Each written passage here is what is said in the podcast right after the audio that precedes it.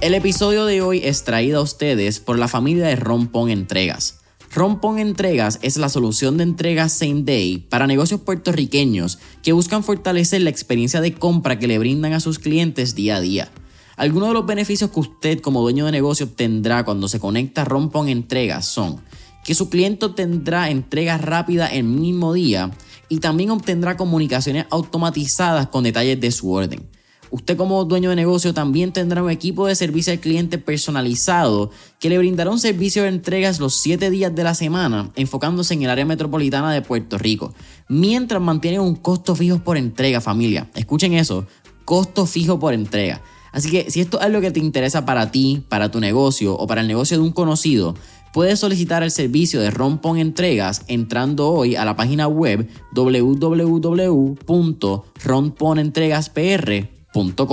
Nuevamente, www.ronponentregaspr.com. Si tú registras tus obras, les puedes, ¿verdad? O, o si no las registras, inclusive, les puedes poner la C dentro del símbolo. Eso lo que significa es que tú estás diciendo a la gente, esta foto o este texto está protegido copyright y yo soy el dueño. Básicamente es lo que estás diciendo. Los derechos de copyright no se tiene que registrar para que nazca, a diferencia de las patentes que se tiene que registrar para que te den una patente. Pero el derecho de copyright no es automático. Se me pueden decir, ah, pero ¿para qué entonces existe el, el registro de copyright si es automático? Bueno, porque registrar tus copyrights te da unos beneficios legales adicionales, como por ejemplo acudir a los tribunales.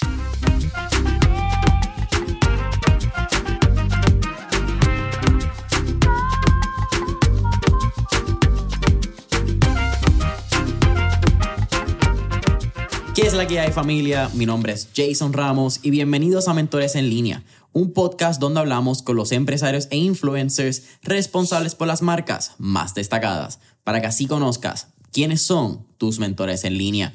Y en el episodio de hoy me acompaña el licenciado Jeffrey Hernández, quien es cofundador de Estudio Legal Enlace, un estudio legal virtual que busca ser el enlace entre el derecho y sus clientes.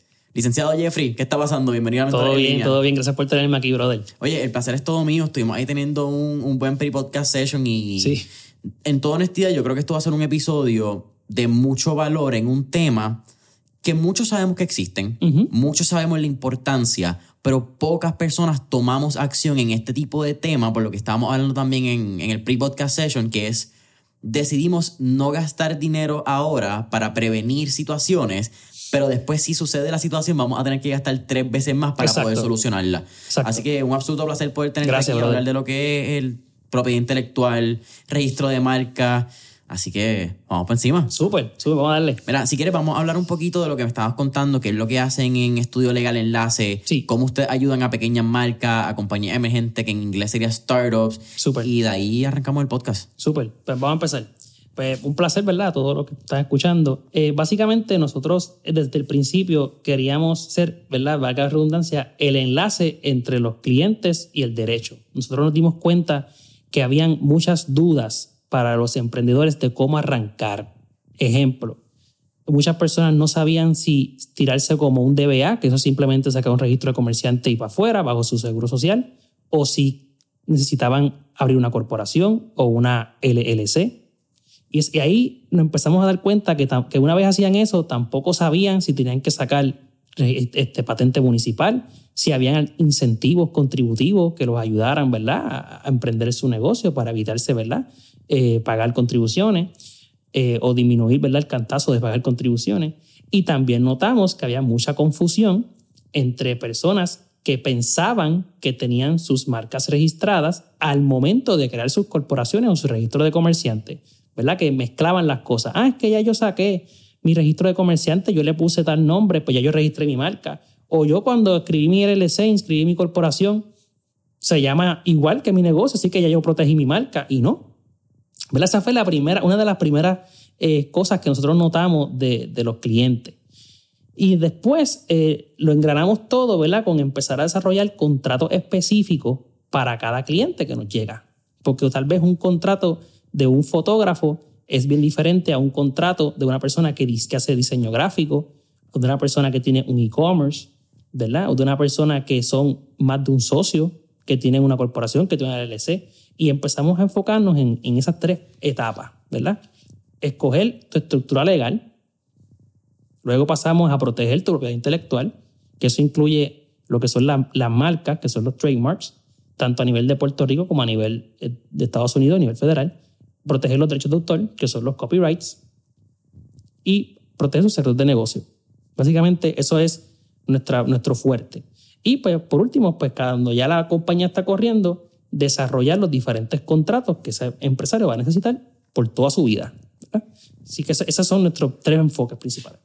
¿Tú siempre quisiste ser abogado? Definitivamente no. Yo quería ser eh, productor de música. Este, yo a mí siempre de chamaco me gustó este, hacer party. Este, yo hacía parties en mi casa, party en centros comunales, este, y me encantaba. O sea, yo quería ser literalmente Paco López, para que tú tengas una idea. O sea, esa, era mi, mi, visión. Y entonces, en, en, cuando estaba en, en high school, vino a visitarnos Sagrado Corazón y ellos empezaron ese año eh, con un programa de producción de eventos y mercadeo. Y ahí fue que yo dije, coño, este, o sea, puedo tener un bachillerato en lo que me gusta. Llegó el que tenía que llegar. Sí, literal. Y me metí al bachillerato y me gustó, ¿verdad? Aprendí un montón de cosas, relaciones públicas, publicidad y producción de eventos. Pero me di cuenta que realmente no, no era tan, este, o sea, no, no era tan una vida glamurosa así, este, no es mucho trabajo, o sea, hacer producción de eventos es mucho trabajo. Y, me di cuenta que, no era como que lo que me apasionaba tanto realmente. Yo, yo creo que esa era la diferencia de, de, yo prefería hacerlo de hobby que hacerlo de trabajo. Y entonces cogí en el bachillerato una clase de aspectos legales de entertainment, donde tocaban marca, producción de eventos, cómo se relacionaba el derecho con, con esto, ¿verdad? Del entretenimiento y de la música. Y dije, coño, pues yo creo que yo, como que esto es la mezcla perfecta. Este, tengo mi background de marketing y de producción de eventos, a mí me gusta mucho la música, pues yo creo que yo puedo estudiar derecho, estudié derecho y ahí me enamoré de copyright y de trademarks. Fue en derecho realmente que yo dije, coño, yo creo que yo puedo hacer esto. Eh, y cuando me gradué de Derecho, hice una maestría en Entertainment Business, que, para completar, que no tiene que ver nada con Derecho, pero para, pero para fomentar mis conocimientos de, es, de yo poder aconsejarle y orientar a mis clientes que están en el entertainment. Y cuando digo entertainment, la gente rápido piensa reggaetón y no. O sea, es música, video, este, videógrafo, diseño gráfico, todo, todo tipo de comunidad que vive del arte. ¿Okay? Yo poder aconsejarle. Eh, y sí que yo dirigí mi práctica junto con mi esposa a eso. Estamos hablando de escuela de leyes. Y yo, y lo estaba comentando, algo que yo he hablado bastante en el podcast es este dilema mío, interno, personal, que yo tengo con la academia. Sí. Particularmente cuando hablamos de especialidades, ya cuando empezamos en la escuela graduada, sea escuela de medicina, sea escuela de arquitectura, de ingeniero, fíjate, que aunque no es graduada, sigue siendo una línea bien particular porque muchos le ejercen, sea por servicios profesionales, como consultores. Pero estas escuelas te enseñan la profesión, te enseñan los distintos tipos de la rama de leyes, te enseñan quizás a litigar, te enseñan cómo llevar eh, un business acumen dentro ¿verdad? de este tipo de, de industria. Sí. Pero en mi opinión, no te dejan saber o no dejan claro en este fine print que a veces ponen que es que tú sigues siendo un comerciante. Ah, sí, definitivamente. Como licenciado, sí, sí. en el caso tuyo entiendo que tú estuviste varios años bajo una firma, estuviste también como paralegal y luego decides hacer tu práctica propia. Sí. Cuando tú brincas una práctica propia, tú tienes que hacer marketing, tú tienes todo. que hacer publicidad, todo, tú tienes que hacer finanzas personales, finanzas del negocio, tú tienes contabilidad, tú tienes recursos humanos. Todo. Es un elemento de una escuela de negocios que no es es necesaria y es fundamental para el éxito de cualquier profesional, no importa su especialidad. Definitivo. Para poder vivir como empleado propio, dueño de... propio negocio, whatever sea. Eso fue un choque para ti fuerte. fuertísimo. Este, yo, yo siento, que, ¿verdad? Lo ideal sería que se implementara en high school, pero, ¿verdad? Eso es bien improbable, por, pues, por lo menos en bachillerato que siempre haya una clase destinada a cómo emprender un, o sea, un negocio en Puerto Rico, ¿verdad? No tanto hablar de los conceptos de emprendimiento y de branding y nada, sino simplemente a dónde tú vas a sacar una, a la patente municipal, dónde tú vas a pagar el CRIM, qué es el CRIM, qué es este, esos conceptos, cuáles son el salario mínimo en Puerto Rico, cuál es la diferencia de un empleado y un contratista independiente. Esos son términos que tú los sabes en la calle ya. ¿Cuándo, ¿Qué son las famosas trimestrales en las planillas? ¿Cuál es la diferencia entre tributar como una LLC o como una DBA? Esas son preguntas, ¿verdad? Sumamente importantes que te pueden afectar tu negocio y yo no tenía ni idea qué era, cómo hacer eso, honestamente. Y fue hasta que, gracias a Dios, pues pudimos dar pie con bola con un contable que también estudió Derecho con nosotros, eh, que nos ayudó desde el principio. Mira, esto es lo que tú tienes que hacer. Esta es la mejor manera de tú, ¿verdad? Generar ingresos, ya sea, vamos a estar una, nómina a base de tu salario, tus ingresos, bla, bla, bla. Y poco a poco tú vas conociendo. Pero lo, lo, lo ideal sería que en, en el bachillerato enseñan a los estudiantes todos estos documentos que tú tienes que sacar para montar un negocio y, y, legalmente ejercerlo, ¿verdad? Porque no solamente es el registro de comerciante, eso es una cosa, pero ¿verdad? Está el permiso de uso, permiso de uso domiciliario, permiso de uso ambulante, hay un montón de permisos que va a depender de lo que tú hagas. Así que eso definitivamente nosotros como uno, ¿verdad? Uno, una firma pequeña somos un eh, negocio más que tuvimos que ponernos las botas y ver cómo hacer esto y cumplir con todas las de la ley, nosotros mismos. Y después que nosotros le cogimos el piso, pues gracias a Dios pues, hemos, podido ayudar a un montón de clientes, ya gracias a Dios, más de, más de 300, 500 clientes que le hemos podido dar la mano, pero no existe ahora mismo un portal que diga esto lo que tienes que hacer. Si tú pudieras darle una recomendación a un joven o una joven que están en escuela de, de derecho actualmente, y ellos quieren ejercer la profesión por derecho propio. Sí. Valga la redundancia, la estudiar derecho por derecho propio. ¿Qué recomendación tú le darías en ese business acumen, en esas destrezas de negocio que aprendan antes de salir de escuela de, derecho? Yo digo que los internados son lo más brutal que pueden hacer. O sea, soliciten a cuanto internado vaya. Ya sea, ¿verdad? Y si, dependiendo de la práctica, lo que ellos aspiran a hacer, ¿verdad? Pero eh, porque tú tienes un, puede ser que tú aspires a ser un law clerk, ¿verdad? Que es trabajar con un juez, que eso, que eso pues ya requiere, ¿verdad? Que tú tengas en tu resumen esa experiencia de ayudar un montón, porque puede ser eso tú puedes usar inclusive para, para que te consideren a puestos de jueces también, si, tu, si tu metas son esas. También están los estudiantes que tienen aspiraciones políticas, pues ahí le digo lo mismo, sea, internado.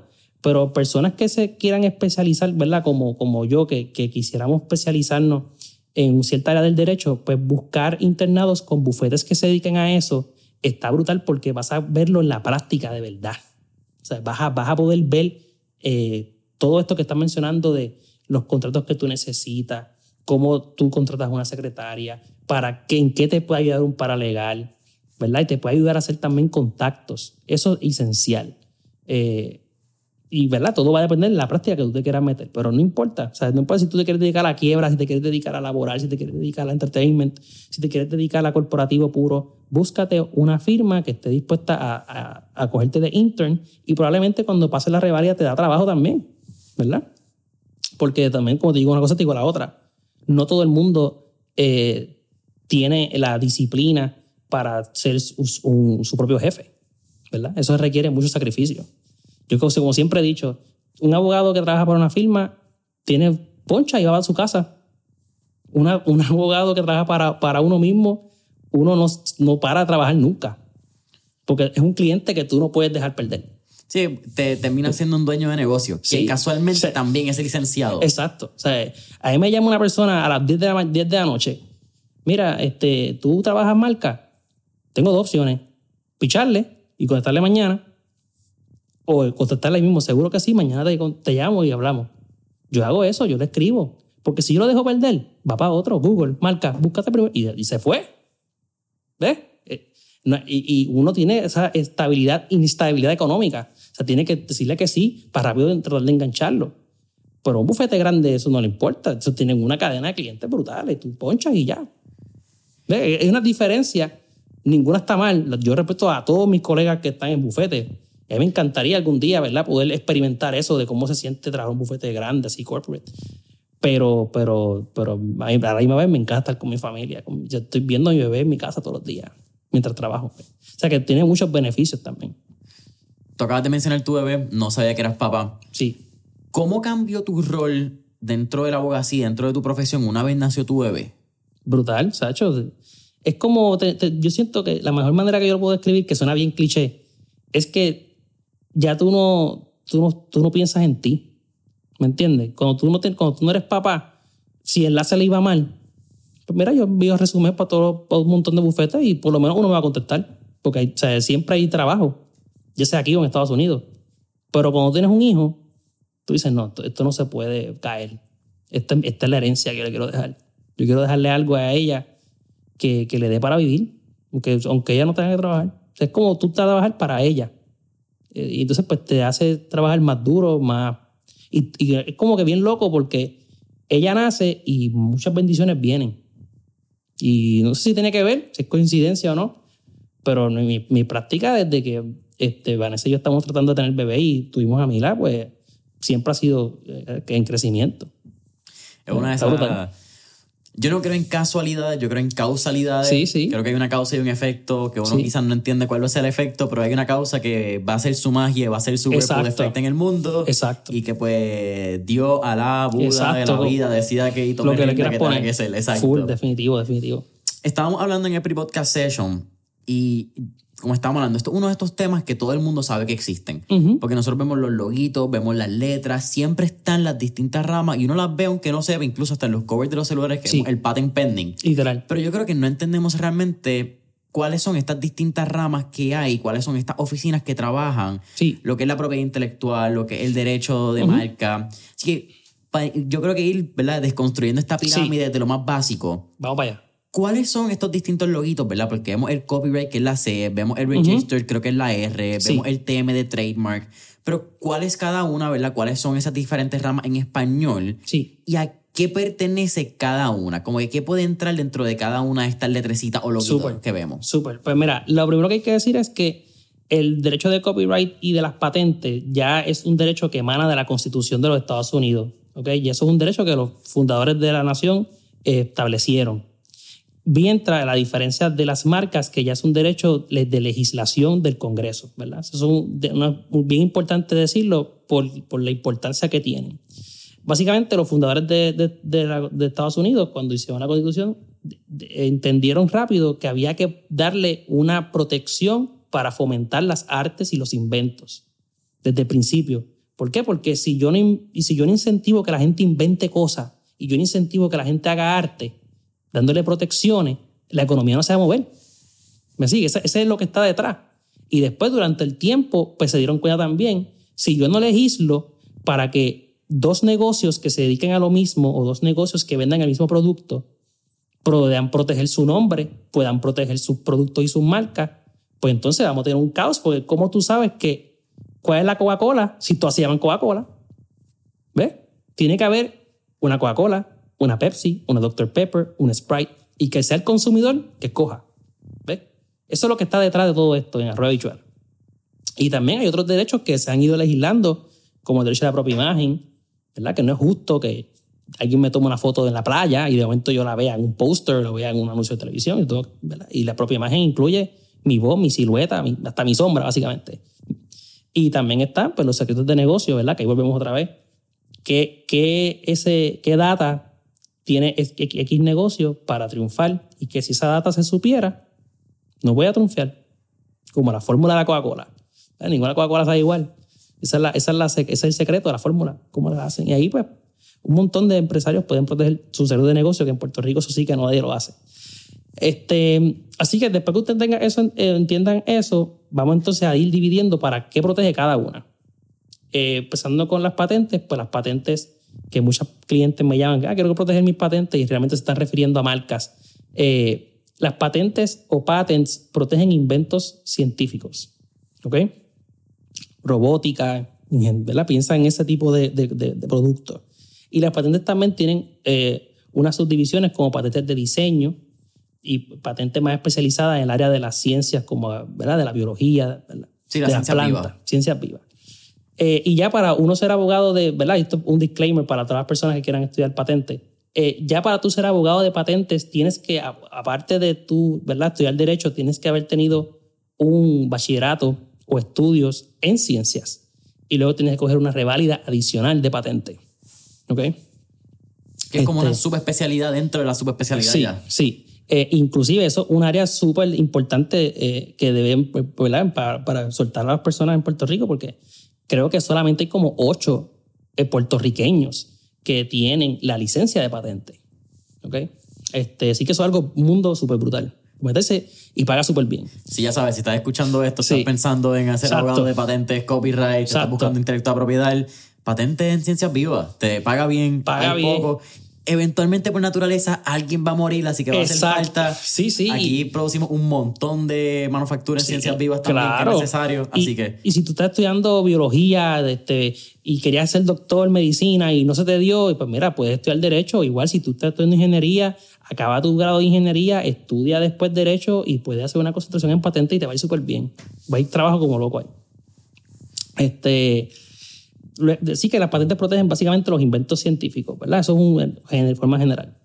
Luego están los copyrights, que son los derechos de autor, que protegen las obras originales creativas después que estén en un medio tangible de expresión. ¿Ok? Eso es una, un- bien importante decirlo porque muchas personas dicen, ah, las ideas se protegen, las ideas no se pueden proteger con copyright. Las ide- los copyright protegen la idea materializada. O sea, cuando yo tengo la idea y la apuntas en un papel, o la cantas, o la grabas, o la pones el dibujo en un canvas, es en ese momento que nace el copyright. ¿Ok? El copyright dura toda tu vida y luego 70 años luego de tu muerte. Así que eso es algo que tus herederos, eh, ¿verdad? Van a heredar tu, tu derecho de copyright. El derecho de copyright se puede registrar a nivel federal y a nivel de Puerto Rico. Si tú registras tus obras, les puedes, ¿verdad? O, o si no las registras, inclusive, les puedes poner la C dentro del símbolo. Eso lo que significa es que tú estás diciendo a la gente, esta foto o este texto está protegido copyright y yo soy el dueño. Básicamente es lo que estás diciendo. Los derechos de copyright no se tiene que registrar para que nazca, a diferencia de las patentes que se tiene que registrar para que te den una patente. Pero el derecho de copyright no es automático. Se me pueden decir, ah, pero ¿para qué entonces existe el, el registro de copyright si es automático?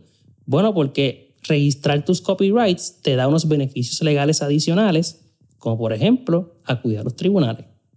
Así que si tú quieres demandar a alguien porque usó una obra tuya sin tu consentimiento, usó una foto tuya, usó un texto tuyo, usó un libro tuyo, sin tu consentimiento, pues un prerequisito es registrar la obra. ¿Ok? Ahora bien, en Puerto Rico hay un derecho, hay un registro de, de derechos de autor. Por esos derechos de autor de Puerto Rico son derechos morales. ¿Ok? Un derecho moral de copyright se distingue a un derecho patrimonial de copyright. Y muchos clientes me llaman, ah, yo registré mi copyright ya en el Departamento de Estado, voy a demandar a esta persona por un millón de pesos. Espérate. El, que tú, el derecho que tú registraste en el Departamento de Estado de Derechos Morales es, es un derecho, ¿verdad?, que se conoce como una extensión, como si tuviese un tercer brazo. Y el derecho moral básicamente es el derecho a que no te mutilen la obra, el derecho a que te den crédito, el derecho a que no te den crédito, el derecho a que, ¿verdad?, tú poder examinar la obra. A ver, Es, algo- es un derecho que tiene el artista sobre su obra, pero no tiene que ver nada con los chavos, no tiene que ver nada con, con el medio tangible, ni, o sea, de, de, de, de- no, no pediste licencia por usar esto, no, no tiene, es más como un feeling, ¿ok? Inclusive, si un artista dibuja un cuadro y te lo vendo a ti y tú lo guindas en tu casa y después yo me di cuenta que tú lo dejaste en intemperie y lo estás dañando, yo puedo literalmente ir a tu casa y exigir, mira, Jason, yo creo que tú me dejes entrar para ver si tu, mi, mi cuadro está en un sitio que no se está dañando. Y si yo me entero que está dañando, yo tengo derecho inclusive de quitártelo. Es un derecho de retracto, de cogerlo para atrás. Por eso que se conocen como derechos morales. O cuando usan, por ejemplo, un mural para un video musical que yo no me identifico. Vamos a suponer que yo no me identifico con el reggaetón. Que esto pasó con Bad Bunny no hace tanto. Ha pasado con un montón de gente. Eh, pues, pues mira, pero es que tú no me pediste permiso para grabar tu video musical y se ve un mural ahí atrás. Pero es que yo no me identifico con el reggaetón. Yo no quiero que asocien mi mural con reggaetón. Eso, eso, es, por ese lado es que va el derecho moral. Mientras que el derecho patrimonial es el derecho de exhibir la obra, de vender la obra, de transmitir la obra, de ceder la obra, de derivar regalías por esa obra.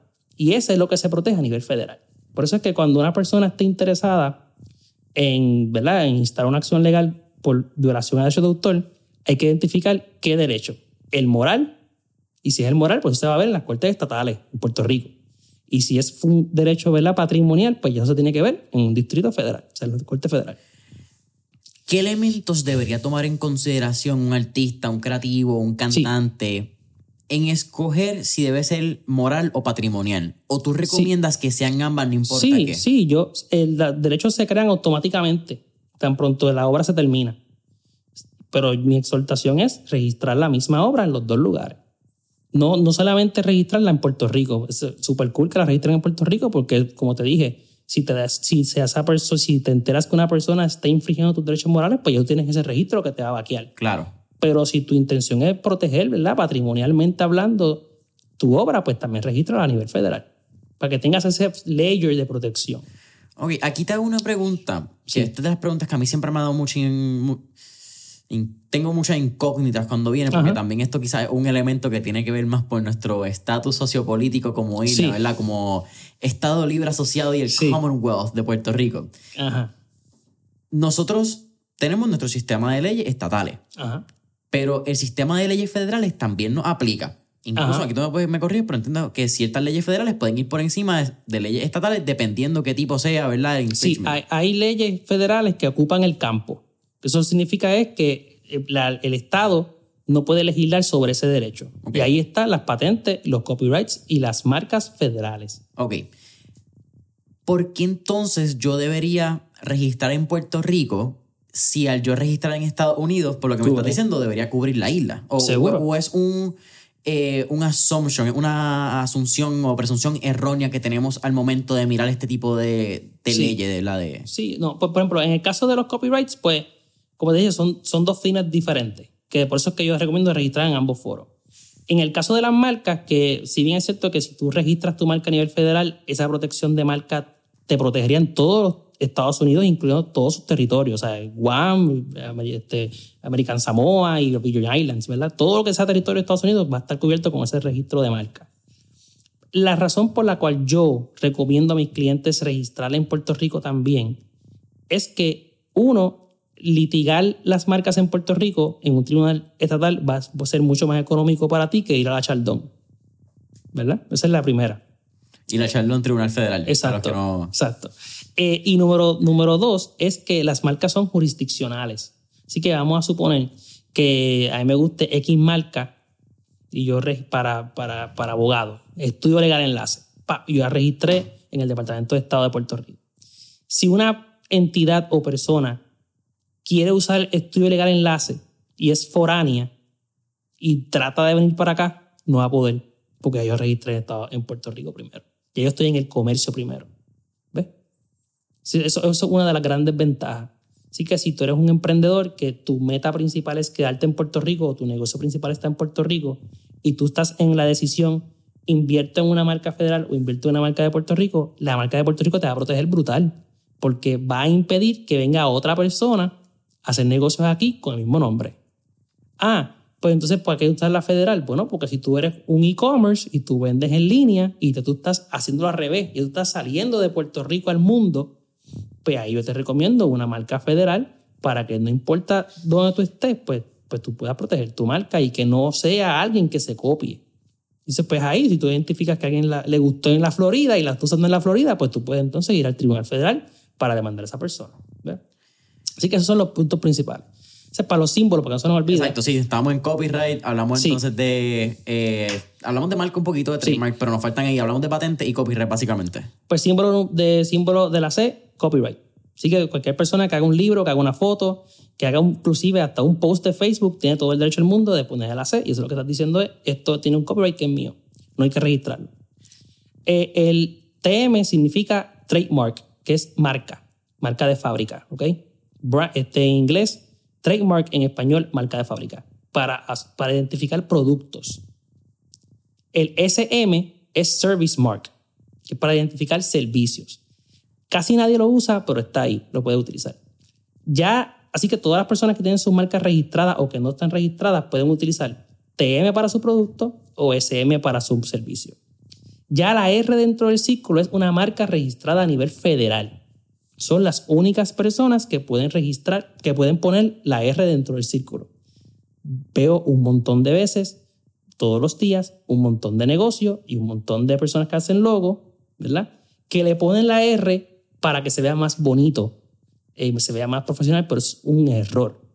No puedes ponerle la R a menos que tenga un certificado. So, tú puedes ponerle el TM, pero no puedes ponerle la R. No, no. So, está así la ley del ANJAMAC, ¿verdad? que es la ley federal que regula eh, esto de las marcas y prohíbe a cualquier persona poner la R a menos que no esté registrada. ¿Y el TM tiene algún tipo de, De- requisito o eso también es como el copyright que tú puedes ponerlo y pues entre comillas protege o Sí. haces como que proteger Sí. tu marca el que no sepa? Pues el, T, el para que tú puedas ponerle TM, lo importante es que tenga, la estés usando en el comercio para identificar un producto o un servicio en particular. Recuérdate que las patentes, invento, copyright, obras creativas. Hice una canción, automáticamente está el copyright. Pero si, por ejemplo, a mí me interesa eh, utilizar mentores en línea para identificar qué. Pues un servicio de entretenimiento de podcast, que hablamos de emprendimiento. Para eso es que tú usas mentores en línea. Tú no puedes ponerle el TM si tú no la usas, si la engavetaste. Ahora, tan pronto tú la estás usando y la pones en Facebook y la pones en todo lado y estás promocionando tu podcast con el mentores en línea, ahí tú puedes poner el TM. ¿Verdad? En tu caso el SM, porque es una marca de servicio. ¿ves? Ahora, si vendieras t-shirts con mentores en línea, que ya es un producto, le puedes poner el TM. Interesantísimo. Ok. Y si registras la marca federal, le puedes poner la R. R. Ahí están los tres layers. Pero lo importante para que la ley de Puerto Rico de marcas y la ley federal de marcas te aplique, lo importante es que la uses en el comercio. Si tienes la intención de usarla, pero todavía no la usas, puedes registrarla, que eso es lo ideal, para cuando la estés usando ya tenga ese paso adelantado. Y así impides que otra persona registre tu, ese nombre que te gusta primero. ¿Verdad? Que eso es una diferencia brutal.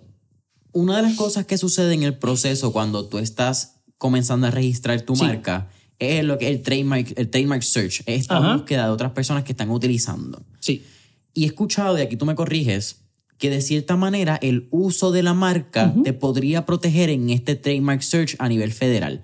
¿Eso es cierto? ¿Eso es un mito, una realidad? ¿Y cómo, si es un mito, Sí. una realidad, cómo funciona? Sí, pues mira, en efecto, el tú usar la marca ya te da unos derechos que la ley ya dispone, ¿verdad? Eh, porque eh, eh, piensa que esto es como una carrera. El primero que use la marca gana, ¿ok? Ahora bien, si yo registro la marca, yo tengo la presunción de que eso es mío y ya te va a tocar a ti probar que no. Dice, ahí es que, ahí es que entra el problema. Porque hay muchas personas que empezaron en el 2010, pero se durmieron, nunca registraron su marca y en el 2012 alguien registra primero.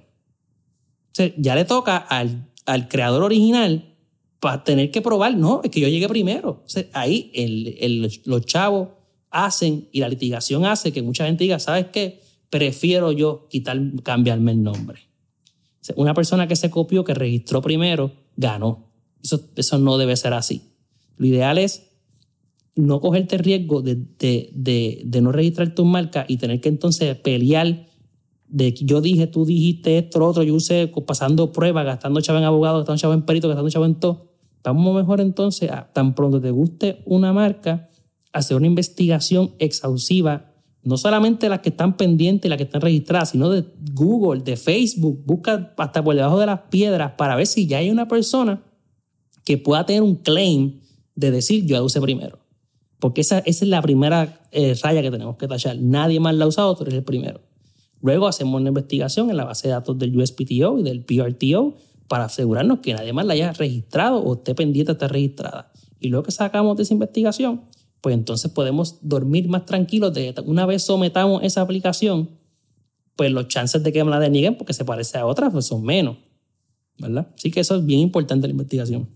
Vamos a hablar un poquito de marcas. Yo creo que esto hay, muchas personas de mentores en línea y que son los escuchas, Sí. están creando marcas, Ujú, están todo quizás buscando productos. Yo creo que marcas dentro de todo este lado, quizás si fuésemos un podcast más de entretenimiento, tocaríamos un poco más lo que es ese copyright, Sí. que yo creo que es bien importante porque lo vemos, mano, en el caso de productor, en el caso de Sí. personas que escriben las letras, en el caso de quizás las que hacen la- las pistas. Sí. Que es un, recientemente estaba viendo un clip, quizás para hablar un poco de lo que el copyright. Sí. Eh, la canción que fue de quizás uno de los palos o de las canciones que puso el trap en el 2016-2017 fue Esclava, que fue de Anonymous, Brian Mayer y varios de estos locos.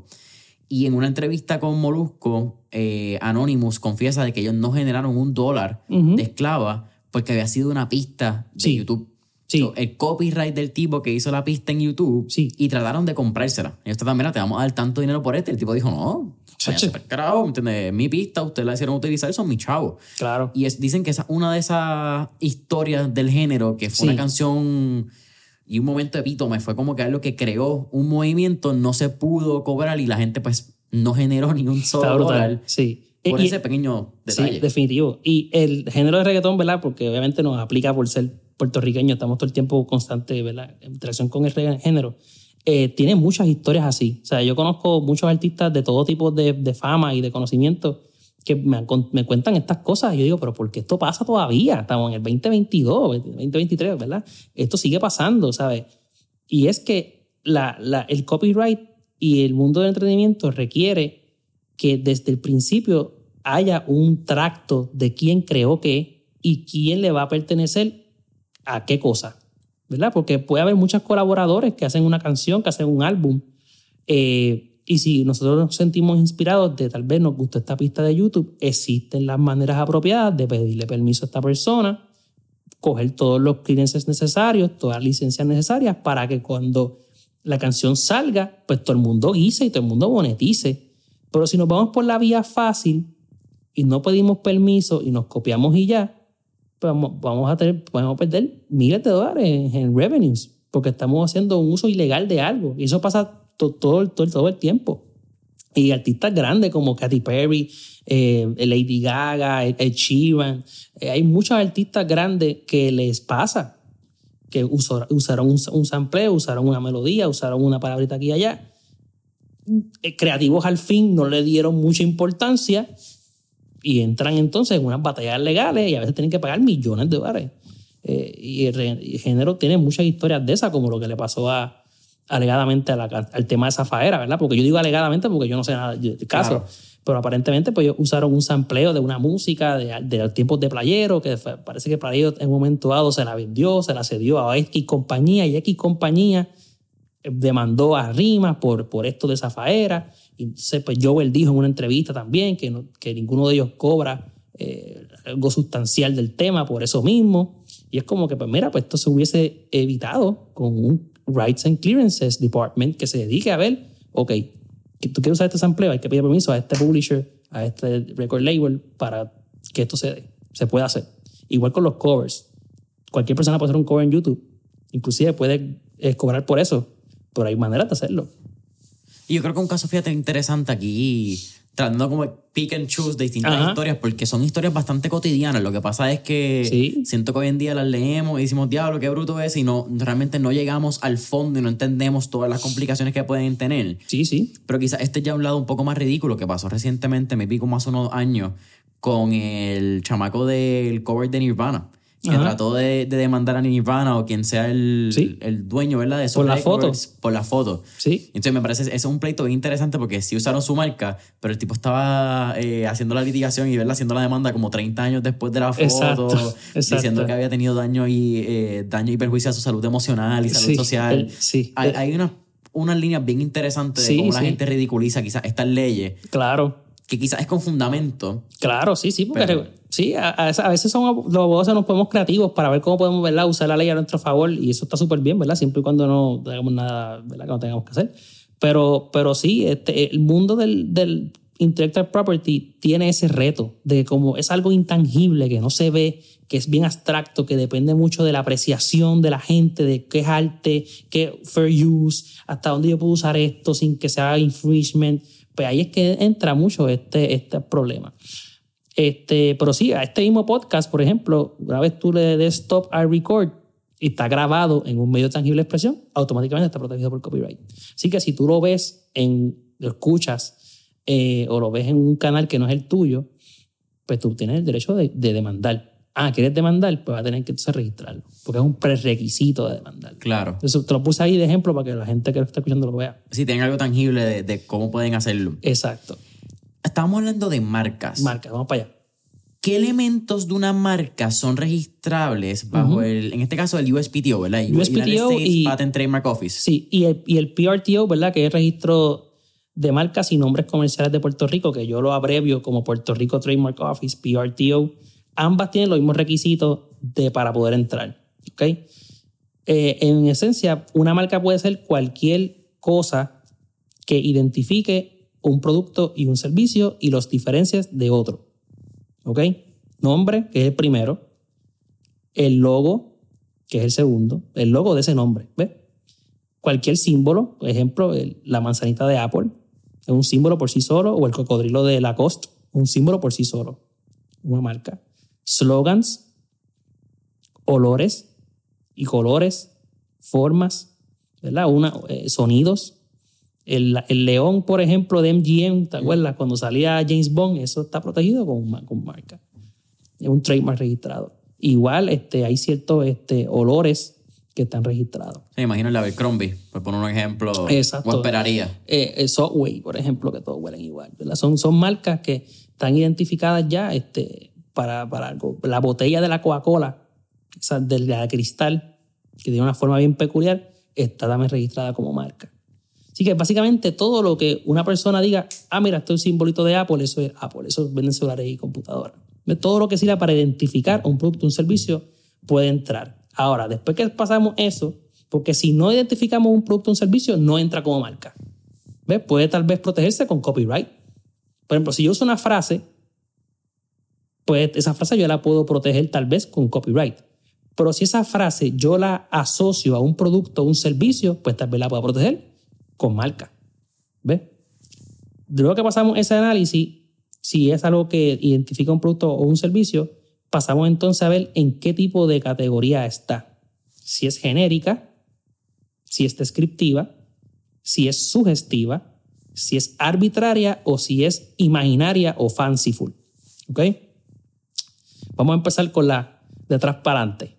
Las imaginarias, que son las más fuertes, piensa en Xerox, piensa ¿verdad? en palabras inventadas. Si no tienen una definición en un diccionario. Son palabras que la gente se inventó.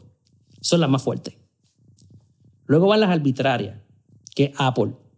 Cuando se utiliza una palabra o un símbolo que tiene una definición concreta y se utiliza para identificar algo que no tiene nada que ver. ¿Qué tiene que ver manzanas con celulares? nada. Casi todas las marcas que vemos son arbitrarias y por eso es que tú ves que utilizan muchos animales, frutas, vegetales para identificar todo. ¿Qué tiene que ver puma con una gasolina? Un puma, un animal. Casi todo, la costa, un cocodrilo. Luego pasan las sugestivas, que son las que sugieren de qué trata ese producto o servicio. Ejemplo, cuela o Burger King. Ambas escuelas sugiere que tiene que ver con café. Burger King sugiere que tiene que ver con hamburgers. Ya las descriptivas no se pueden proteger como regla general. ¿Verdad? Que ahí entra el ejemplo de barras que hablamos ahorita. Eh, barra jabón artesanal. Es una marca que vende jabones.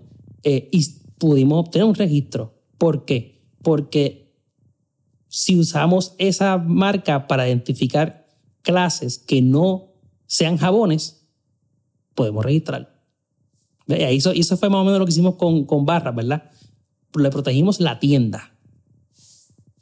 No, no estoy identificando un jabón per se. Claro. Y ahí pues, se convierte en arbitraria. Porque barra sola puede ser barra de jabón, puede ser barra de comer dulce, puede ser barra de hacer ejercicio. Y barra de janguear de... Barra de, janguear, de licor. Y ya esa ya esa creatividad de poner al consumidor a la que se refiere con barra, ya eso no la coloca descriptiva. Es un análisis legal que hay que hacer. Y ya están las marcas genéricas, que es que si yo quiero vender covers de celulares, yo no puedo ponerle, ponerle a mi tienda covers de celulares. O si yo quiero tener una firma de abogado, yo no puedo ponerle abogado. Porque eso es genérico. Y eso le pertenece al mundo.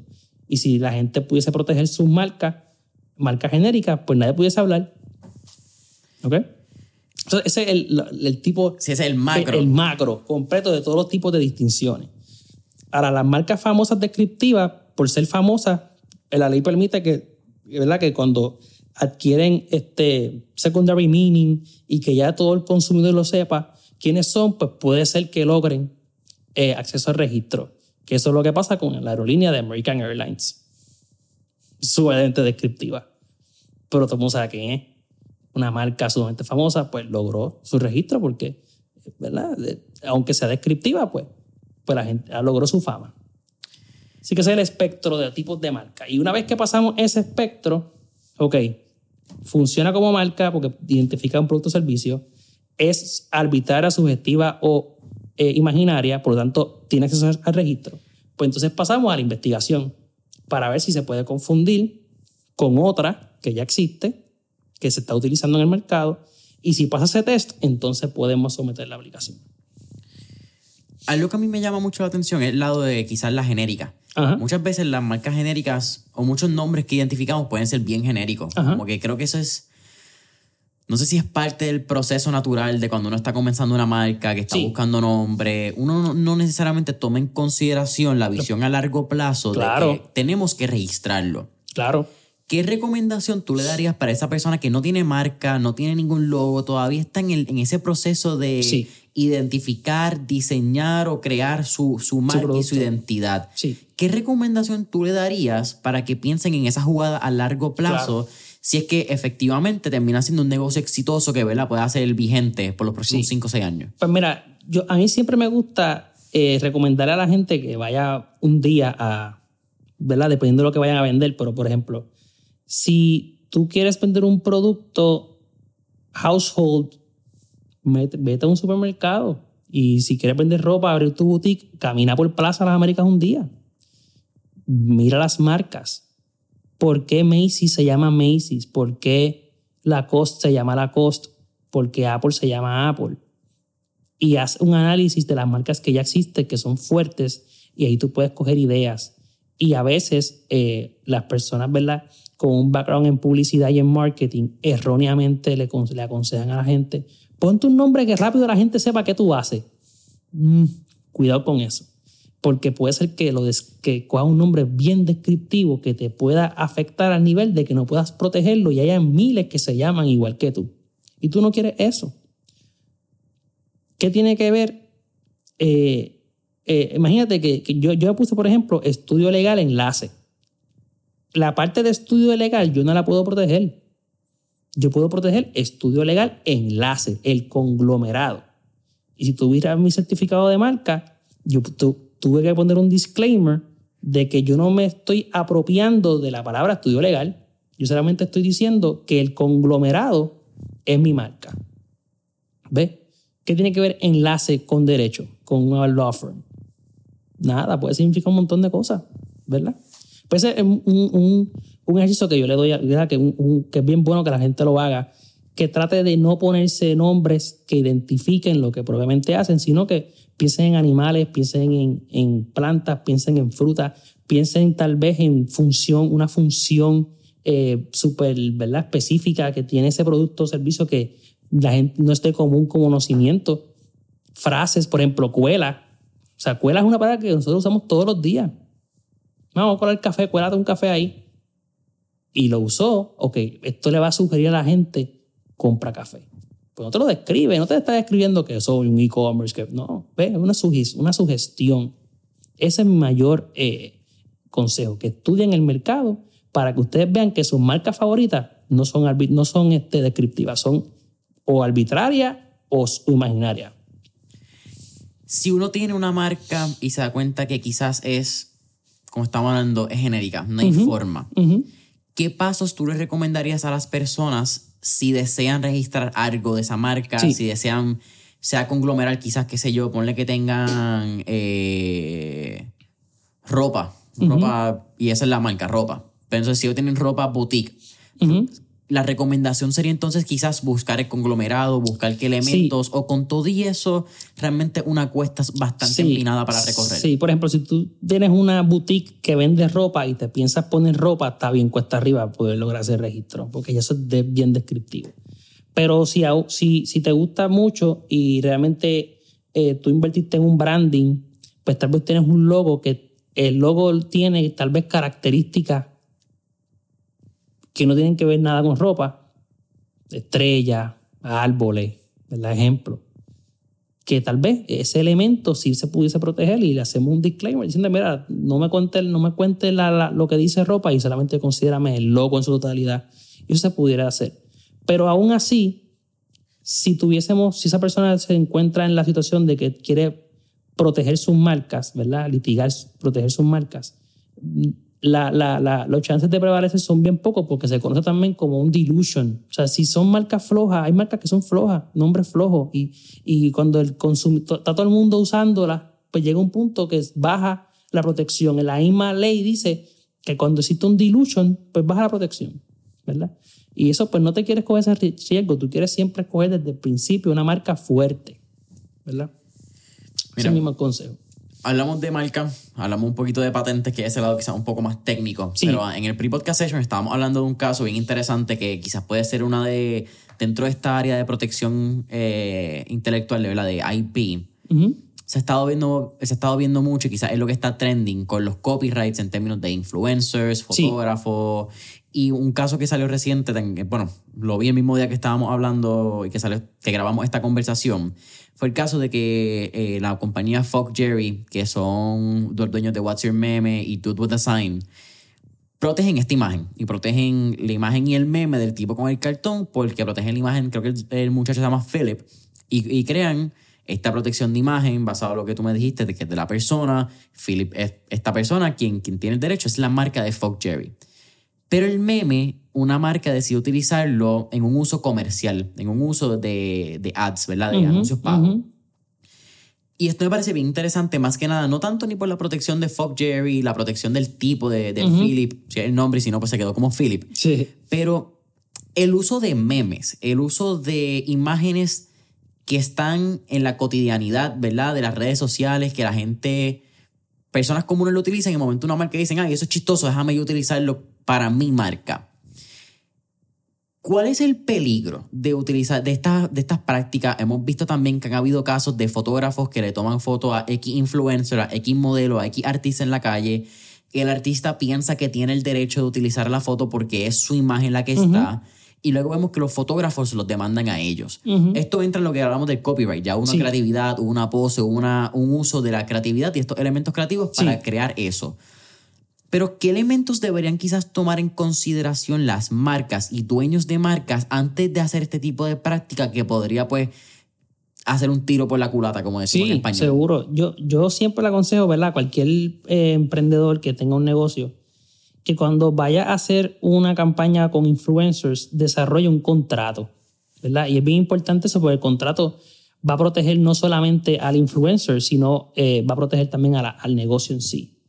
Eh, recuérdate que el influencer lo que está diciendo ahí en ese video es, yo, fulana de tal, eh, estoy auspiciando este producto.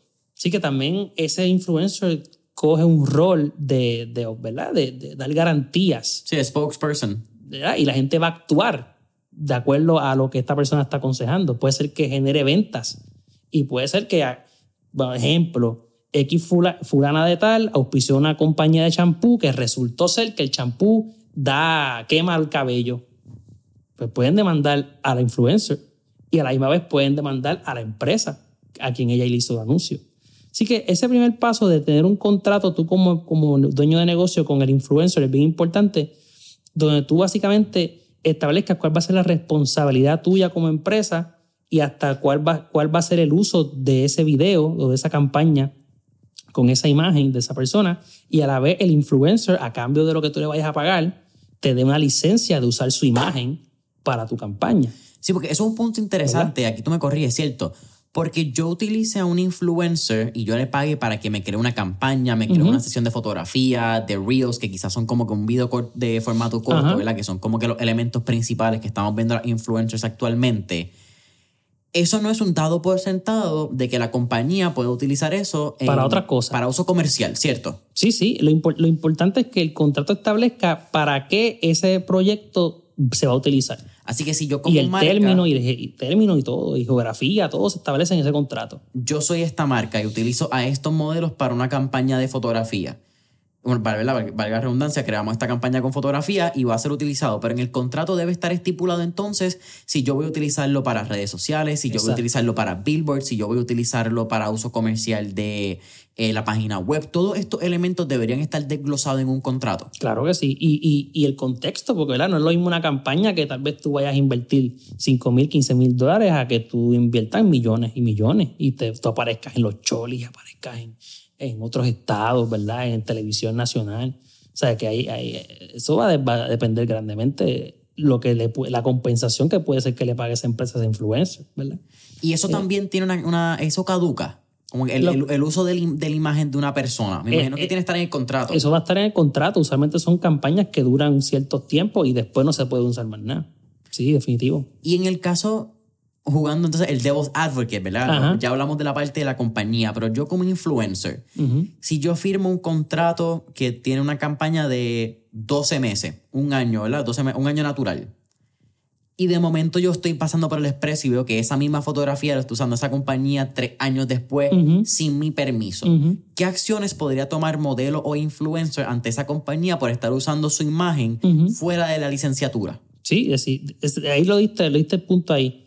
Hay que verificar cuando ese, influen- ese primer contrato se firmó, qué derechos se le otorgó la, ese influencer a esa empresa, ¿verdad? Para ver si lo podía usar para cualquier proyecto, porque hay veces que son así bien generales.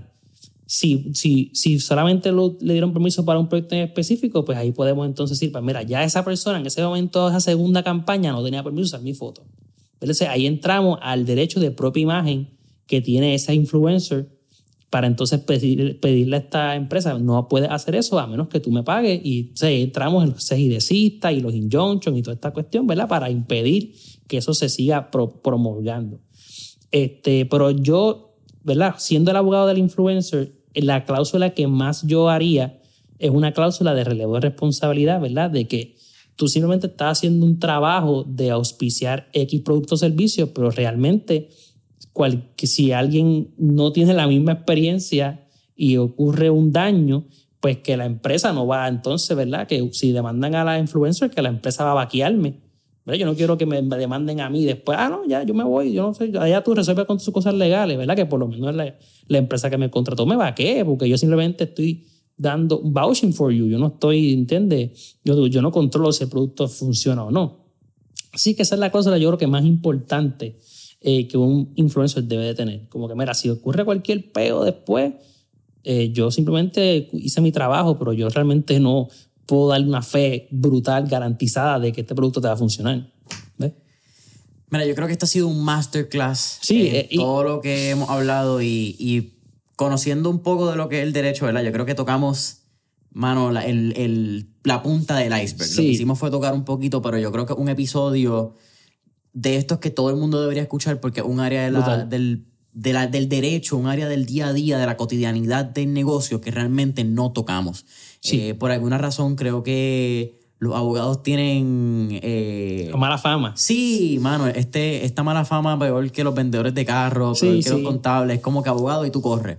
Pero yo creo que es bien importante y este episodio yo creo que sirve grandemente para todos nuestros escuchas para entender que los abogados tienen que ser nuestros aliados. Exacto. Los abogados pueden salvarnos de muchos dolores de cabeza, pueden proteger muchos lados de, de ingresos, muchos revenue a través de esta protección de imagen, a, través de protección de contrato, como estábamos hablando con influencers, relevo de responsabilidad, no solamente dueño de negocios, si tú eres un influencer, si eres un modelo, si eres un cantante, es bien importante que tú protejas tus elementos creativos y los elementos que al fin y al cabo te van a generar dinero. Claro. Porque si tú eres un influencer, tu cara va a generar dinero, pues más vale. Y yo esperaría que después de este episodio quede claro que tú tienes que dejar bien claro cuáles son los parámetros, Claro. cuáles son los puntos y hasta dónde tú vas a llegar con una marca para protegerte en cualquier caso de una eventualidad que no queramos que pase. Claro, y, y al final del día, si tú, estás en el- si tú eres un artista o eres un influencer y tú vives de tu imagen, tú tienes que proteger tu imagen. Eso, eso es tu asset principal. Y si, tú estás- y si tú dejas que la gente haga con tu imagen lo que te dé la gana, pues pasa lo mismo, ¿verdad?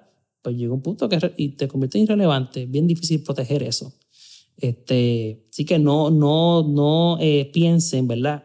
Esto es mi, mi consejo, si quieres, para cerrar este tema, es no importa en, si estás empezando en, en- con un negocio nuevo o llevas muchos años, nunca es tarde para, orientarte con un abogado de propiedad intelectual para que te, te diga toda la propiedad que tú, tú tienes. Porque a veces pensamos, ay, yo sabía tengo un loguito ahí, pero cuando examinamos bien, hay mucha propiedad intelectual que la gente no protege y debe de proteger.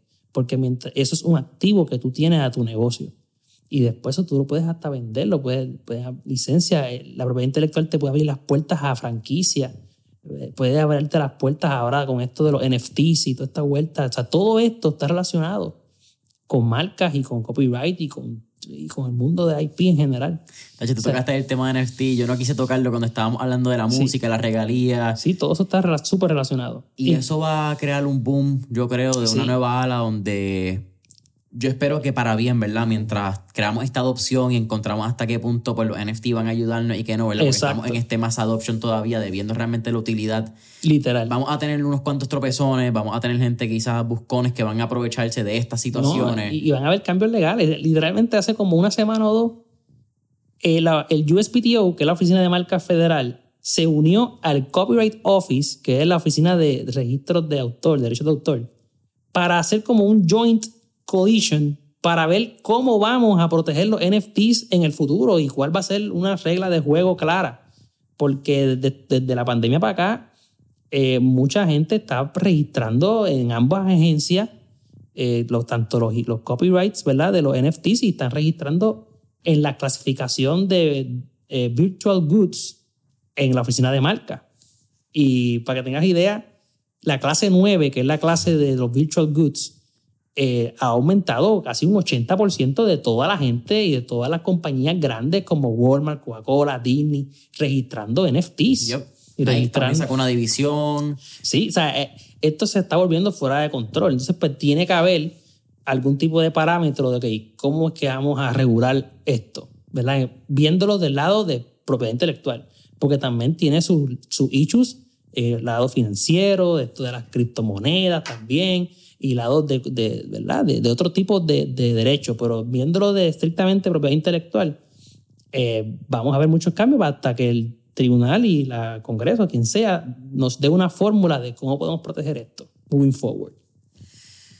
Bueno, Jeffrey, yo creo que con eso podemos ir cerrando. Siempre finalmente en línea hacemos cuatro preguntas, pero últimamente estoy añadiendo tres preguntas antes de esa ronda de fuego, así que vamos para encima. La primera, ¿cómo Jeffrey define el éxito? Trabajando duro todo el tiempo. No, no, podemos, no, puedes literalmente recostarte y para que las cosas pasen, hay que trabajar. ¿Cuál ha sido el mejor consejo que te han dado? El mejor consejo que me han dado, coge las cosas con calma. Porque eh, si, si tú todo el tiempo estás con un rush, con un rush de que tienes que hacer, todo, te vas a, te vas a quemar. siempre lo mejor que existe es un día después del otro. De aprender tú mismo a, ponerte boundaries. O sea, cuando ya estás cansado, pagar la computadora y ver una película, ver una serie, leer un libro, para lo que tú quieras. Pero no todo es, eh, tiene que salir hoy. Entonces, coge las cosas con calma. ¿Cuál ha sido el peor consejo que te han dado? Eh, coge, todo lo que, coge todo lo que entre por la puerta. Eh, nosotros, el, el éxito de enlace tuvo un cambio trascendental el día que paramos de coger familia, eh, divorcios, sucesiones, herencia y casos de cobro de dinero y, eh, cogíamos todo lo que entraba por la puerta, decíamos que sí. Y el día que dijimos no, yo no veo familia, yo solamente veo marca, copyright, notaría, cuatro cositas. Y duele decirle un caso de 5 mil, 15 mil pesos, no lo voy a coger. Pero el día que decidimos decir que no y especializarnos y qué fue el éxito. Porque entonces en la experiencia de solamente ver lo mismo y lo mismo y lo mismo es lo que nos distingue, porque somos unos duros en eso. Y cuando me llama alguien, mira, un caso criminal, ah, pues yo te refiero a esta persona, a un caso familia, te refiero a esta persona. Pero eso ha sido el, el, el peor consejo. Coge todo lo que entre por la puerta.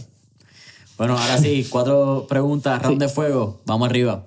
La primera, si tuviéramos la oportunidad de estar en esta película Back to the Future y tener un DeLorean, ¿A qué época, década o periodo histórico te gustaría ir y por qué? Fíjate, a mí me gustaría ir a la época este, de los dinosaurios.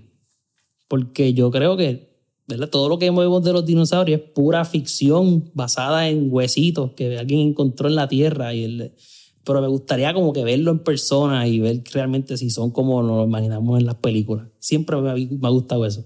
Segunda pregunta. Tenemos un playlist en Spotify que se llama Mentores en línea, el playlist, donde tenemos todas las canciones que motivan y pompean a nuestros entrevistados.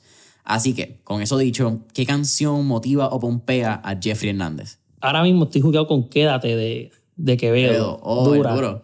Dura. El tipo desde que yo lo descubrí, bueno, me salió este top, top 4 art, este music, este song, qué sé yo, en Spotify los otros días. Creo que fue ayer que lo vi. Ayer sí, el- Sí. una semana antes de que Sí, yo- este yo- episodio. Yo, obligado, si tengo el palo ese, ese pana, súper. Eh, fíjate que loco, de camino para acá estaba hablándolo con mi viejo de, de Quevedo. Eh, un españolete, 20 años, si lo miras en una foto, parece de Guaynabo, parece dorado, Sí, parece más boricua que español. literal. Y cuando habla también, yo creo que ese es uno de esos casos que tenemos con las Islas Canarias. Sí, Eh, sí, las semejanzas que tenemos. sí, full. mano, pensamos que somos bien lejanos, pero de momento yo creo que ser isla, estar... Nosotros tuvimos un proceso de España, ya no somos parte de España, pero estar alejado de, la, de ese España continental, Ajá. como que crea unas subculturas que somos Sí. más parecidos que diferentes y no sí, lo sabemos. brutal. Yo soy, o sea, yo soy de los que, o sea, yo me, o sea, yo soy más que el que me conoce sabe que yo soy una persona sumamente patriota, nacionalista y que vivo orgulloso de ser latinoamericano. Eh, y yo, ¿verdad? Siento que nuestros lazos con España y con el pueblo español siempre va a ser mucho más fuerte que con el pueblo anglo, ¿verdad? Eh, y no es nada malo decirlo, es simplemente diferencias culturales que claramente están ahí. Y es la realidad histórica. Histórica, eso Eh, está ahí. Vámonos a, ¿verdad? Aquí- entonces entran un pleito quizás un poco más de antropología, pues como Sí, el sí. efecto de las redes sociales, el internet, no redes sociales, Ujú. el internet quizás ha llevado el empuje del mundo anglo un poco más rápido y más fuerte, Claro. pero 400 años versus 120-ish que llevamos con ellos, eh, hay carrera todavía, Sí, viaje sí. por ahí que, que queda. Seguro que sí, sí. Tercera pregunta, ¿qué tres libros les recomendarías a nuestra audiencia? Pues mira, eh, es diferente de las diferentes libros. Eh, Hay uno que se llama este, All You Need to Know About the Music Business de Dave de Passman, David Passman creo que se llama. Eh, para todo el mundo que, está incursionando en si querer ser, artista, quiere ser artista, quiere montar su record label, quiere ser su, montar su publishing, editora, conocer cuál es el rol del manager, del productor, del musical, conocer un poquito de regalía. Ese libro está brutal para ese tipo de persona, porque no es un libro legal, pero lo escribe un abogado de mucho reconocimiento de entertainment y lo habla en forma de parodia, de chiste, de, habla ese ejemplo. Así que todo el mundo que esté incursionando en el mundo de music business se los recomiendo.